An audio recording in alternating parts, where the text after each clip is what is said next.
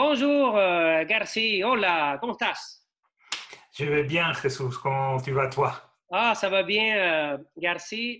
Nous avons avec nous euh, ni l'un ni l'autre que Garcia et Nico. Merci, Garcia, d'être parmi nous dans un autre épisode de A Day in the Life of an Agility. Merci de m'avoir invité. C'est- C'était une occasion pour que toi et moi, on parle en français euh, entre nous, en fait. Exactement, parce que Garcia, pour ceux qui ne savent pas l'histoire, Garcia et moi, on s'est rencontrés dans son Agile Tour, puis on, on- la chispa, so, la chispa de l'espagnol a pris, on, on parle les deux l'espagnol, donc euh, c'est une occasion pour parler en français, chose qu'on fait jamais. Entre nous, on- non, Ah non, comme ça, en tête à tête, c'est la première fois.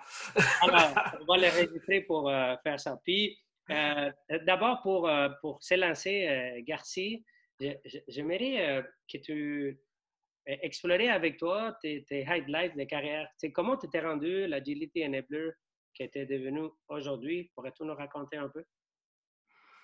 Euh, oui, mais en fait, je pense pas que je me considère un, un agility enabler euh, Ah. comme tel. Euh, C'est-à-dire que je, suis très content d'être là, mais je ne me considère pas comme un, un coach agile. Je pense que l'agilité a, été comme la convergence de plein de choses que je pense ou que je ressens dans, dans le travail et même dans ma vie. Et la meilleure étiquette que j'ai pu mettre là-dessus, c'est l'agilité. Euh, et comme j'aime bien partager les choses qui, qui- dans lesquelles je crois, etc., euh, il y a eu cette, cette vague de, de- de transformation, de- d'accompagner des gens à travers l'agilité. Mais je, je me suis toujours senti, même quand exercé pendant 18 mois l'étiquette officielle de coach agile, Mhm. et, et je me suis jamais senti aussi impuissant que ça pendant 18 mois de, de ma vie. Donc, Mais donc regarde, je, je vais te challenger en fait parce que oui, Euh, tu dis que tu n'es pas en agility enabler, mais euh, qu'est-ce que tu en penses si je te repose la question à la fin de l'interview? Ah, gardons ça Que, comme euh, euh, ça, et- va. Gardons l'esprit ouvert et je vais te démontrer que tu es certainement un des, des plus fortes agility enablers que moi je connais. en Ok. vie. Et euh, tu, tu vas être probablement surpris. Donc, euh, ok, ça me va. euh, et Mais en fait, oui. euh, mes highlights, euh, non, c'est comment, c'est quoi la question tu, veux- je- mais moi, je dirais, écoute, euh, euh, je- pour te connaître un peu plus, Oui, savoir qui, euh, qui tu es. C'est intéressant de savoir d'où tu viens, puis comment tu t'es rendu à, ce que tu fais en ce moment. Et euh, ce que tu nous dises, pas ton CV, mais plutôt quels sont les éléments qui t'ont amené à tes croyances d'aujourd'hui et à, à exercer les rôles que tu exerces en ce moment? C'est plutôt ça. Ok, mais c'est- je pense une des essences de ce que je suis, c'est que je suis petit-fils et fils de deux réfugiés politiques. Euh, mon grand-père a dû quitter l'Espagne euh, à cause du coup d'État de Franco et de la guerre civile. Euh, il a dû quitter son pays et il a migré en Amérique du Sud. Et mon père, qui, est né en Amérique du Sud, mais de parents espagnols, a, dû quitter le, Chili à cause du coup d'État de Pinochet. Et par-delà même moi, parce que je suis né en 72 et le coup d'État a eu lieu en 73. Et, cette, euh, j'ai toujours senti dans notre environnement familial ce, ce fait d'être arraché par la force militaire à, son pays et à des valeurs qu'on défendait et que ces valeurs-là étaient combattues militairement et au péril de, des vies des gens. C'est-à-dire que euh, autant mon père que mon grand-père ont vraiment risqué leur vie et ont été chanceux de, de survivre à ça. Ben, J'étais bercé dans une culture où les croyances qu'on a sont, sont, sont, très fortes et très fortement défendues. Euh, ce qui m'a toujours euh, amené à vraiment regarder le monde peut-être un peu différemment parce que du coup, je ne me suis jamais senti euh, avec une, racine ou espagnole ou chilienne ou européenne même parce que j'ai autant vécu dans le nord de l'Europe que dans le sud de l'Europe avec des cultures très différentes. Euh, j'ai vécu au Danemark où euh, j'étais le seul brun parmi une forêt de têtes blondes Donc, et donc, je peux expérimenter une certaine forme de, racisme qui, m'a rendu aussi très sensible à ce genre de choses parce que je me suis dit, moi qui finalement, je suis une peau plutôt claire que plus que mat, ça crée déjà une distanciation, une manière de se faire voir différemment. J'imaginais quelqu'un qui venait d'Afrique plus tard, parce qu'il n'y en avait pas des, gens d'Afrique qui venaient en ce moment-là, par exemple au Danemark, on parle au début des années, même pas aux années 75, 76, donc ça fait, il y, a, je suis aussi vieux que ça, mais ça, ça, te plonge dans un univers où il faut t'adapter tout le temps. C'est-à-dire, c'est pas les autres qui vont s'adapter à toi, c'est à toi de t'adapter à eux. Et donc, euh, je pense que c'est ça qui, m'a fait que euh, j'aime m'adapter tout le temps, j'aime observer et, voir qu'est-ce qui se passe, et puis comprendre qu'est-ce qui se passe, pourquoi les gens réagissent comme ça, pourquoi un, système marche comme ça, et comment est-ce que moi, euh, je m'adapte à ça, puis en m'adaptant, est-ce que je ne peux pas changer des choses qui, qui me plaisent moi, versus affronter les choses très, très frontalement. Fait, que plutôt, tu, tu, viens de. Des, euh, merci de ces partages-là. Tu, tu, viens d'une famille qui a été vraiment mis des fronts euh, devant une situation où ils, étaient, ils, s'étaient forcés à, être. Ouais. À, s'adapter, à changer, à inspecter. Pas une fois, deux fois en plus. Et euh, en même temps, toi, tu étais mise dans des, contextes, des contextes où tu étais directement exposé à des situations où tu étais comme, euh, perçu comme les rares, les, les différents, les, celui qu'on vise, euh, si on peut le dire d'une certaine façon. Oui, oui. Et, et comment tu as fait, euh, à niveau de, de, ton parcours professionnel, quel, est, mm-hmm. quel est l'impact que ça a eu euh, pour te faire naviguer d'un endroit à l'autre? Mais j'ai. J'essaie de rassembler mes idées. J'ai toujours voulu faire euh, quelque chose d'artistique. Euh, écrire, euh, dessiner, mais je dessine vraiment comme un pied. donc j'essayais de substituer ma main par des ordinateurs. Euh, j'ai côtoyé des gens extrêmement doués, donc j'essayais de m'inspirer d'eux et, de, m'appuyer sur leur talent euh, pour, euh, pour ça. Mais en même temps, euh, j'ai un père extrêmement académique, donc il voulait vraiment que je fasse des études très sérieuses. La seule chose qui m'intéressait dans les études vraiment très sérieuses, c'était de devenir pédiatre, parce que je, je, me sentais que je pouvais aider des enfants, etc., ça, me parlait vraiment. Euh, j'ai fait quelques années euh, d'études en, médecine euh, que, j'ai arrêté parce que je n'ai pas réussi mon, un des examens pour pas aller plus loin, mais je me suis plutôt saboté moi-même parce que émotionnellement, j'arrivais pas du tout à gérer ça. Que je me rappelle, je fais un stage en été en pédiopsychiatrie où euh, ma première expérience, euh, au bout de 4 heures en stage, était une fille de 14 ans qui essaye de se suicider. Et, euh, voilà, c'est quelque chose que je ne savais pas comment traiter ça émotionnellement. J'avais aucun, je n'ai pas d'outils pour ça. J'ai des copains qui ont continué. Hein. Un de mes meilleurs amis maintenant un médecin très établi, etc. Lui, il avait des mécanismes pour, pour cette pour cette violence que tu reçois, de le, de le digérer. Moi, je ne savais pas quoi faire avec ça, ça, me bouffait de partout. Mmh. Donc, euh, j'ai décidé d'arrêter et euh, je suis allé vendre des jeux vidéo.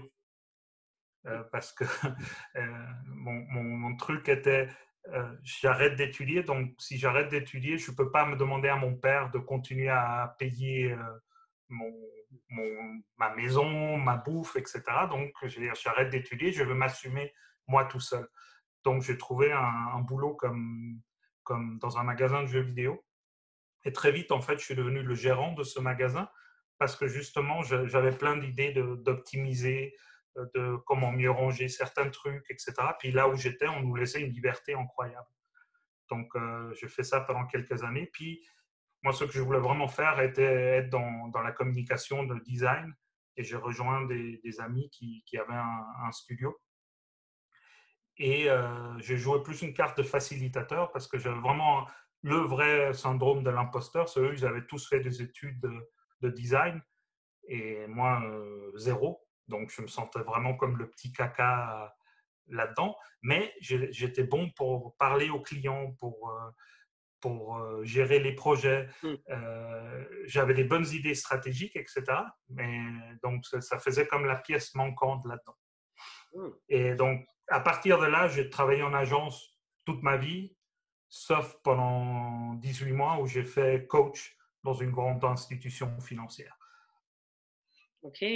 Puis, euh, merci. Euh, je suis toujours fasciné de découvrir euh, que des gens que je pense connaître, je ne les connais pas. Et que c'est vraiment un plaisir d'avoir cette chance-là d'entendre ça de, sa propre voix. Merci pour ça. C'est assez riche. Puis là, là ce que ça m'amène, c'est plutôt de savoir de, tout ça à Garcia quand tu parlais de, cet aspect de d'être euh, poussé d'un pays à cause des gens qui font des coups d'État, des choses comme ça. Tu parlais d'adaptation, de, tu as utilisé le mot agile pour ça. vraiment mm-hmm. Puis toi, as, ton envie d'être dans le design, dans la créativité, dans, dans tout ça. Euh, comment ça, ça connecte avec tes valeurs en tant que personne? Parce qu'en fait, quand j'ai surmonté ma frustration qu'il y avait des gens qui, qui craftaient mieux que moi, c'est-à-dire qu'ils étaient capables de livrer quelque chose parce qu'ils étaient simplement plus doués, euh, etc., mais que je me suis rendu compte qu'une de mes forces, c'était que de mettre tous ces gens ensemble, de leur faciliter un environnement, de permettre des bonnes discussions, euh, de finalement de, de, vraiment amener le meilleur potentiel de chacun. Mm. Et que je me suis rendu compte que ça avait autant de valeur finalement que, que de crafter la chose, parce que finalement, tu, tu, fais partie de ça. Ça, ça m'a ouvert une porte euh, dans ma tête immense parce que euh, je commençais dans les agences à ce moment-là vraiment faire le pont entre la partie technologique que c'était souvent des développeurs. Puis c'était, n'oublions pas, je suis pas tout jeune, donc c'était vraiment au début. Donc souvent, les développeurs venaient d'un univers très euh, software, avec des, méthodologies très, très carrées. Et en face, tu avais des gens qui faisaient de la pub télé, euh, du branding, etc. Donc l'opposé, quelque chose de très chaotique, très créatif dans le sens libre, sans contrainte. Et donc on leur disait, ah non, mais là, ton, ton bouton, il doit faire tant de pixels par tant de pixels, parce que sinon, etc. Le créatif, il comprenait pas, parce que lui, il imaginait autre chose, et, etc. Et moi, j'étais le bon agent pour traduire d'un langage à l'autre et, faire que, que la, mayonnaise, elle prenne vraiment entre eux. Et, chose plus importante, j'y prenais énormément de plaisir à ça. Je, me voyais moi-même euh, être utile à, à quelque chose. C'est-à-dire que tu as trouvé l'utilité à devenir comme l'école entre les mondes de design que tu avais déjà, tu comme, tu envisageais d'avoir, mais que finalement, tu as, comme laissé tomber. Par contre, tu, tu comprenais bien ces mondes-là, si j'entends bien, au point de favoriser puis de créer des ponts pour pouvoir euh, créer la mayonnaise. Oui. Oui, oui, Tu étais en certaine euh, enabler de, cette... Euh, oui, oui, oui. Hmm. C'est-à-dire que le, un ancien boss à moi, un jour, m'a dit que j'étais l'huile dans le moteur. Puis en fait, c'est comme ça que je me vois. Que ça, ça, permet que tous les mécanismes, ça roule sans friction, sans surchauffer, que la machine, elle, elle, elle, marche. ouais, c'est ça, c'est l'huile. Puis, puis quand, quand tu décris-nous, euh, parce que, tu sais, des fois, c'est pas évident tu, tu les décris avec une métaphore, tu dis Je suis l'huile, je me vois comme l'huile du moteur. Mm-hmm. Qu'est-ce que fait Garcia de spécial pour être l'huile du moteur de l'organisation, mettons? Ben, quand ça marche, euh, j'essaie beaucoup d'avoir de, d'avoir le maximum d'empathie et de me mettre à la place de l'autre. Parce que ce, ce, qui arrive souvent dans les discussions entre deux parties, c'est que chacun regarde son, son côté et a de la peine à comprendre euh, ce que l'autre veut. Et puis souvent, ça, souvent je sais pas, tu as dû voir, il y a, il y a ce fameux dessin de deux personnes qui regardent un 6 ou un 9, et en fait, selon la perspective où tu le regardes, chacun a raison parce que c'est un 6 ou un 9. Et, et 9 fois sur 10, dans les, dans les environnements de travail, mais même dans les relations humaines, c'est ce qui arrive. C'est que les deux personnes ont raison à un certain point, sauf qu'ils ont chacun voit ça sur leur prisme. Et moi, j'essaie de mettre les prismes de chacun pour après traduire ça. Et après, j'essaie d'utiliser, avec l'âge, j'ai appris à mieux utiliser euh, ce que je appelais mon charme naturel, c'est-à-dire que je pense qu'il y a un côté apaisant et rassurant. Je suis un grand bonhomme avec une grosse voix. Donc, il y a un côté nounours qui, qui, inspire confiance. Et, ça fait que les gens, ont, ça, calme. Je sais que j'ai un côté un peu qui calme, même si euh, il y aura certainement plein de mes ex-collègues ou collègues actuels ou ex-boss qui diront aussi que je, peux être d'une de, violence forte quand je ne suis pas d'accord, etc. Mais ça, c'est mes gènes encore euh, ibériques qui, qui, remontent de temps en temps. J'essaie vraiment de, de, me mettre à la place des autres. Hmm. que l'empathie fait en sorte que tu puisses favoriser la, construction, la co-construction, même s'il y en a des gens qui voient, qui ont des perspectives différentes. Oui. Ça te permet de, de finalement créer de la magie, en fait. Oui, et puis ça, c'est, ça, c'est dans, dans un monde idéal. contribuer, parce que tu sais. Oui, c'est contribuer, pas, c'est, pas, c'est, c'est contribuer, oui.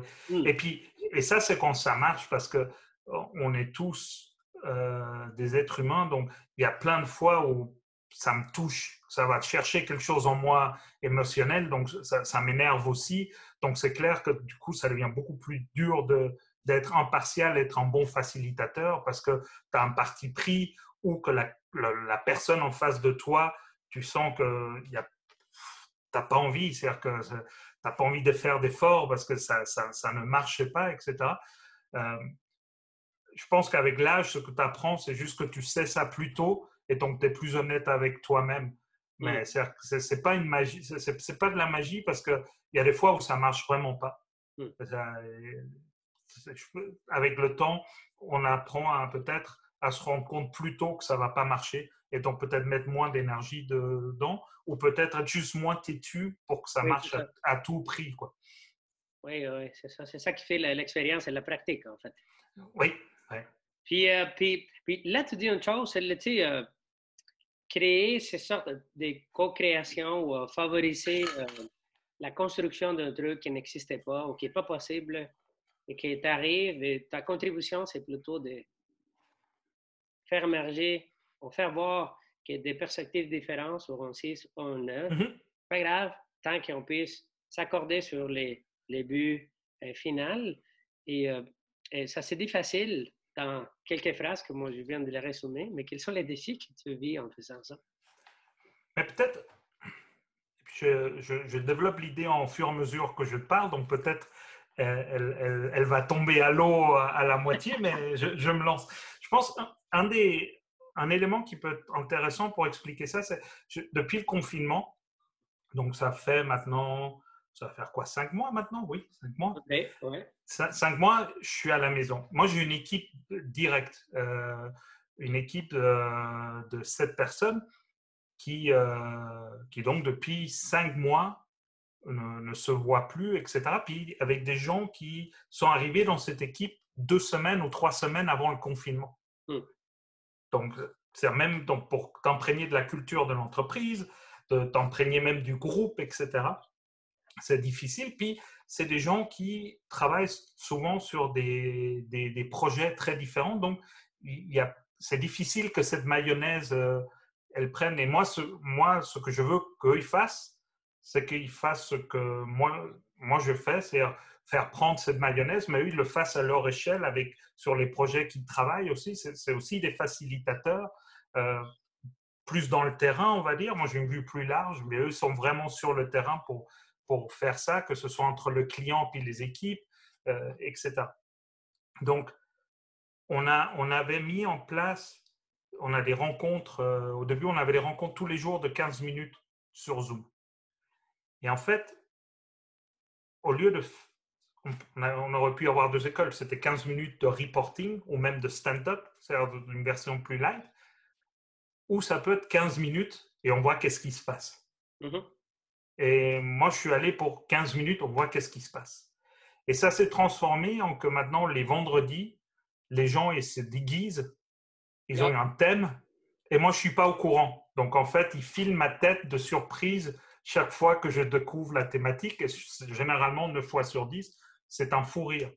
Et tout à coup, quelqu'un de l'équipe a commencé à, inviter un invité surprise.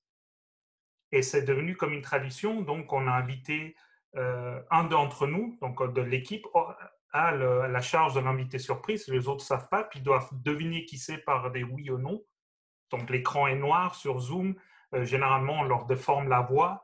Et donc, il faut deviner qui c'est. Puis, on- ça a été de, du directeur euh, général de, de notre entreprise qui, qui a imité la voix d'une petite fille et que- qui a fait rire tout le monde pendant 20 minutes. C'est incroyable au papa d'une des, des filles qui travaille dans mon équipe. Et ça s'est terminé en larmes parce que le père est en, est en France, et puis, euh, etc. Donc, c'est le moment très émotionnel comme ça.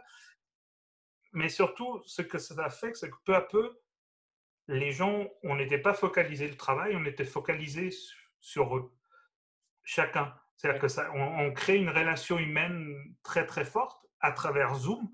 Et je pense même que ça nous a aidé à la créer beaucoup plus forte, que, plus rapidement que si on aurait été tous été euh, dans, dans le même bureau. Et, mais on parle du coup aussi de, de travail. Et ce que j'ai vu évoluer, c'est que au début, les gens avaient un peu de peine à se dire les vraies choses. Et maintenant, vu qu'il y a tout ce côté plus humain autour, ils arrivent aussi à am- amener les, les- les choses difficiles.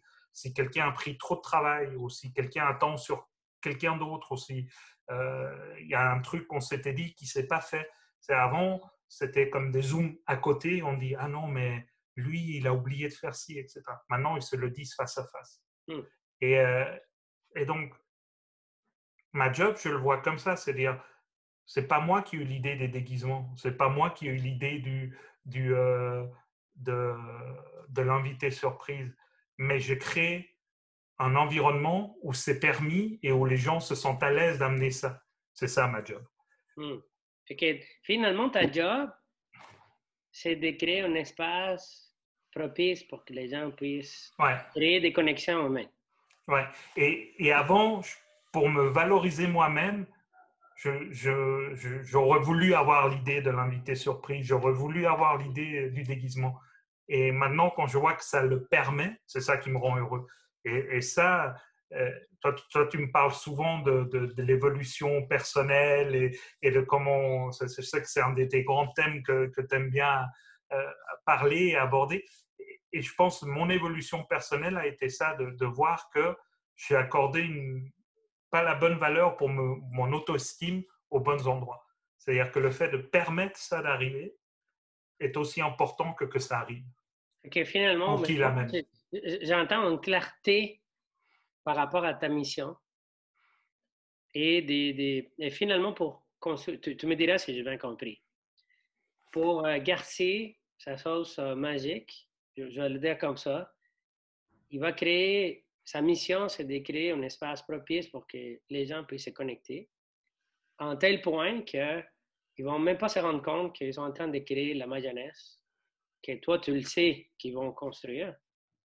Peut-être ça ne va pas euh, goûter à ce que tu penses, ça va Mhm. être encore différent, meilleur, encore, euh, tu sais, ça va être même pas mayonnaise, mais ça va être un truc euh, qu'ils vont créer parce qu'ils se l'ont approprié à travers les relations humaines qu'ils ont été en train de créer dans cet espace. Et que toi, ton, ton but, c'est pas nécessairement de, de dire comment l'espace va être, c'est plutôt d'ouvrir la place pour qu'eux-mêmes ils puissent euh, s'exprimer, puis that's it. Ouais. Hmm. C'est wow, puis, puis tu, te parlais de. Je, je, vais mettre ça sur mon CV. Je te... Ah, ben s'il te plaît. je t'invite à, à, à, à, revoir le recording, puis tu vas voir, tu vas apprendre des choses euh, sur toi. C'est ça, c'est ça la magie de cette, euh, cette rencontre-là, qu'on se découvre nous-mêmes. Puis, euh, et, et, et, dans ça, il nous reste à peu près 8 minutes, 8-10 pour okay. l'interview, juste pour gérer le temps.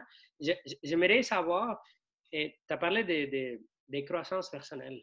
Et là, avant, là mm-hmm. et, et, maintenant, tes attentes, ton ego, etc. Et je, je, me demande, qu'est-ce qui était l'élément, pas le déclencheur, mais l'élément qui t'a permis de voir en toi qu'il fallait que tu laisses aller ton ego et que tu les nourrisses. Des mais c'est une très bonne question et c'est pas préparé, mais comme c'est un truc auquel j'ai énormément réfléchi, j'ai la question et j'ai la réponse à ta question. Euh, il y a, il y a je, comme tu sais, j'entraîne une équipe de rugby. Mhm. Et euh, la première année, on, a eu un, un, très, ça a très très bien marché. Euh, il y a aussi, je pense, l'effet de nouveauté. Euh, j'arrivais avec des autres méthodes de travail. Euh, on avait un très bon groupe, donc on, a vraiment. Puis on n'avait pas un objectif de, fou, on voulait juste que ça marche, que les gens commencent à s'amuser, etc. Puis on, a eu une très bonne année. La deuxième année, comme on, on avait bien fonctionné l'année euh, précédente, je m'étais mis des objectifs très très hauts. C'était basiquement gagner le championnat pour être promu à la division supérieure et surtout qu'on avait encore une meilleure équipe au niveau des joueurs que l'année précédente. Et comme toujours, ben, les, évolutions sont jamais linéaires. que moi, très, très optimiste et naïf surtout, et puis fier, je me disais, ça va, hop, ça va aller comme ça. Donc, ça a été beaucoup plus difficile. Puis on a eu un match où ça, les gars n'ont pas bien joué, où moi j'étais vraiment mauvais, mauvais comme, comme coach. Et j'avais une telle frustration en moi parce que je voyais le potentiel auquel on pouvait aller, puis que qu'on n'arrivait pas. J'étais tellement fâché avec moi-même parce que je me disais, je leur ai mal transmis ça, euh, et certainement aussi, j'ai mal coaché, etc. Que lorsqu'on a fini le match, puis on l'a perdu de très peu dans des circonstances vraiment pas cool, mais on l'a perdu parce que l'autre équipe méritait simplement de gagner j'ai, euh, et pour parler très vulgairement, j'ai envoyé chier toute l'équipe devant eux. J'ai dit, je démissionne, je vous abandonne, euh, j'en ai marre. Euh, et, là-dessus, il y avait un cumul de plein de choses. C'est que ma petite sœur était morte trois semaines avant ça. J'avais j'avais plein de choses en moi qui, bouillonnaient. Là, c'était pas mon été le plus glorieux, mais tout ça pouvait pas servir d'excuse de 30 personnes qui te font confiance, euh, que tu as un rôle de leadership, d'exemple, etc., envoie chier comme ça. Euh, mais j'ai eu un, gros moment de faiblesse et de, frustration, tout, accumulé. Et c'est là où je me suis dit, Garci, si ça te crée cette frustration-là, c'est que tu cherches pas le, tu cherches pas le, bonheur en ce que tu fais au bon endroit. Parce que, si on va être honnête, les joueurs étaient aussi frustrés que moi, voire plus frustrés que moi, euh, d'avoir perdu. C'est eux qui, pendant 80 minutes, étaient par 30 degrés Celsius en train de courir et qui doivent sortir en, ayant perdu la possibilité de, gagner le, championnat. Donc, et je suis revenu dans l'équipe, mais il y en a plusieurs personnes m'en ont voulu, et puis je pense qu'il y en a encore aujourd'hui qui m'en veulent. Euh, et ça m'a montré qu'en fait, autant tu peux créer cet espace-là, autant si j'agis d'une manière euh, drivée par les mauvais, euh, on va dire, les mauvais KPI, tu, tu, tu, peux tout brûler en, en 5 secondes. Oh, wow. Hmm. Ça J'apprécie le, la, la, ténor que tu donnes à, ton partage. ce que je retiens, c'est plutôt ton envie de. Ça, a pris un moment des peut-être des détresses ou des stress assez forts que Oui. tu puisses te questionner sur ben, un, ton bonheur puis la création de, de, de cet espace-là qui, qui nous, a- nous sommes responsables des. euh, ben, si on se donne cette mission-là, ben, on est responsable de co-créer avec des gens.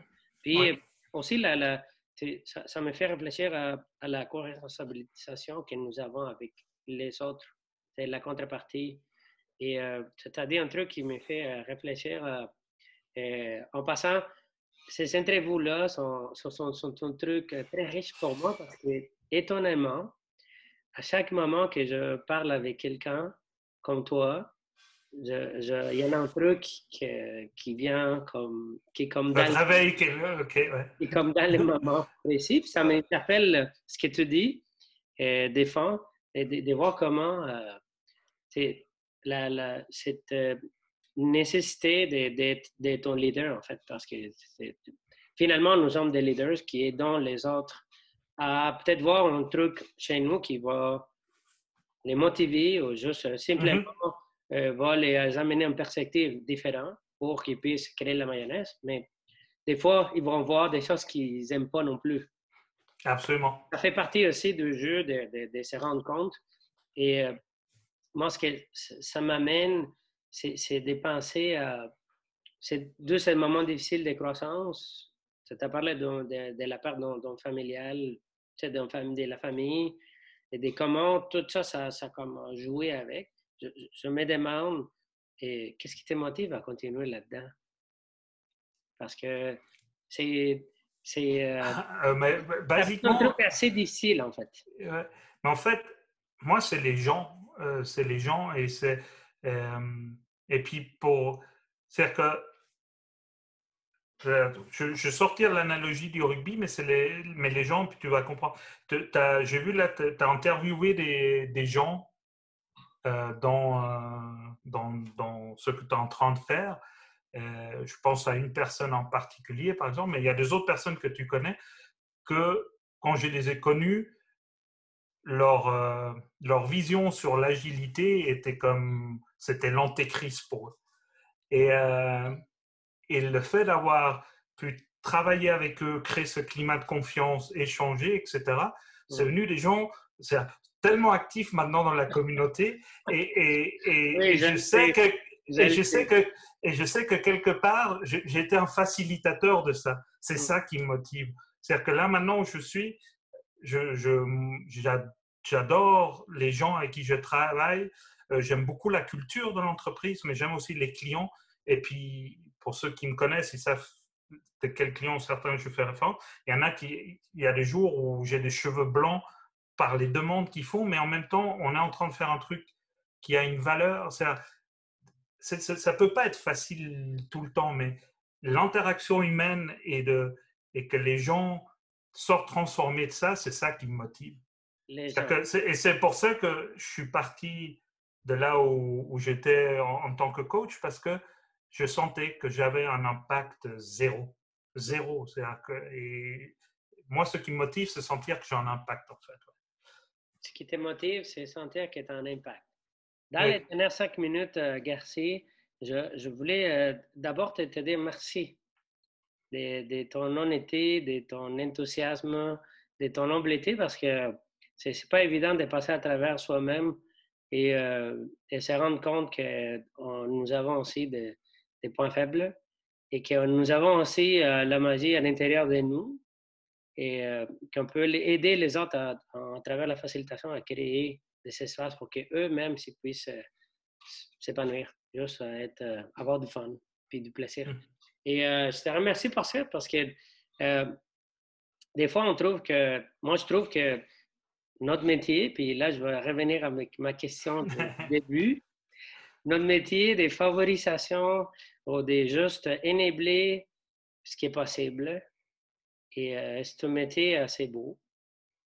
Et c'est, c'est au centre de ce qu'on essaie d'avoir dans le monde, en fait. Et je, des fois, on fait, je pense que je trouve que une des choses qui me motive fortement à faire ces, ces rencontres-là, plus que le plaisir de vous rencontrer, c'est, euh, qui est énorme, c'est plutôt faire découvrir que ça n'a rien à voir avec euh, l'agilité ou l'agile qu'on discute mm-hmm. dans le manifesto. C'est une expansion de ça. Et je, je, je, je, les vois à travers tes actions. Je les vois avec euh, ton discours. Euh, tu es quelqu'un qui favorise qu'on soit dans un état de flow et qui permet de, qui est conscient, qui fait consciemment ça. À chaque jour, il s'élève pour que les gens puissent s'épanouir dans son environnement qui est propice pour ça. Et euh, pour moi, c'est plus loin que juste les titres. Les titres de coach agile, c'est un truc, mais moi, je parle, ça, c'est pour, pour, moi des vrais mm C'est des gens qui sont capables de faire ce que tu fais et qui trouvent des moyens pour le faire plus loin que des cadres, des méthodes. C'est plutôt les gens. Et euh, ceci dit, je, je, je me te reposer la question parce que tu me disais fortement que tu n'étais pas en agilité enabler. Après ton parcours, des 45 minutes, euh, est-ce que tu es mais sous, agilité enabler? Sous le prisme que tu me présentes là, oui, je, oui, je, je peux signer ça. Voilà. Donc, et, avec ça, euh, Garci, et euh, on profonde euh, vraiment ce sentiment de, ben, je suis rempli d'émotions, super content d'avoir euh, passé ce temps-là avec toi. Mais avant de se quitter, pour les gens qui font ça, qui essayent de, pas créer la magie, mais qui se demandent, OK, Garcia, comment il fait ça? moi, ça m'attire, c'est ça que je fais, moi. Mais je, n'arrive pas, je suis dans les... Je suis encore dans mon cheminement, que, que, pourrais-tu lui donner un mot d'encouragement pour euh, continuer? Ben, oui, je pense que dans les années à venir, on va avoir beaucoup de travail parce que vu, euh, vu comment va le monde, euh, comment certaines personnes dirigent certains pays, etc., il, faut avoir une, une vision différente. Et il y a une vraie écoute à ça aussi. C'est-à-dire que moi, j'ai trois adolescents maintenant à la maison. Ils ont une vision du monde qui est, quand même très différente et euh, ils, n'acceptent pas certaines choses que nous, on a acceptées peut-être plus facilement, etc. Donc, et, c'est surtout auprès de ces jeunes générations-là, je pense qu'on a, on a une grosse responsabilité de les accompagner. Et justement, ce que tu as bien résumé tout à l'heure, de leur laisser ce terrain de jeu le plus ouvert possible leur permettre de construire ce, ce qui sent bien. Ça, je pense que c'est ça notre rôle, leur permettre de construire. Paver l'avenir pour que. Tu pavé la, la, route. Mais non, même pas pavé, leur laisser le même champ. laisser le terrain pour qu'ils puissent. Voilà, s'ils veulent mettre des pissenlits partout, il y aura des pissenlits partout, ah. mais. Même pas pavé ça. C'est nous. Même pas. Juste le terrain leur donner la, la possibilité d'avoir accès à ça, oui. Wow. Hey, uh, Garcia, merci énormément. Gracias por, por este tiempo, Garcia. Muchas gracias a ti, Jesús. De verdad, increíble. Uh, me encantó hablar contigo. Eh, gracias por, por, el honor, de verdad. Ah, igualmente, muchas gracias por haberme invitado. Bon, uh, on se dit bye bye, puis à la prochaine. Hein? On se à voit, la prochaine. On se voit en personne ah oui, bientôt. Pas si loin que la fin de l'année, honnêtement. Oui. bye bye, euh, euh, merci, euh, Garcia. Bye.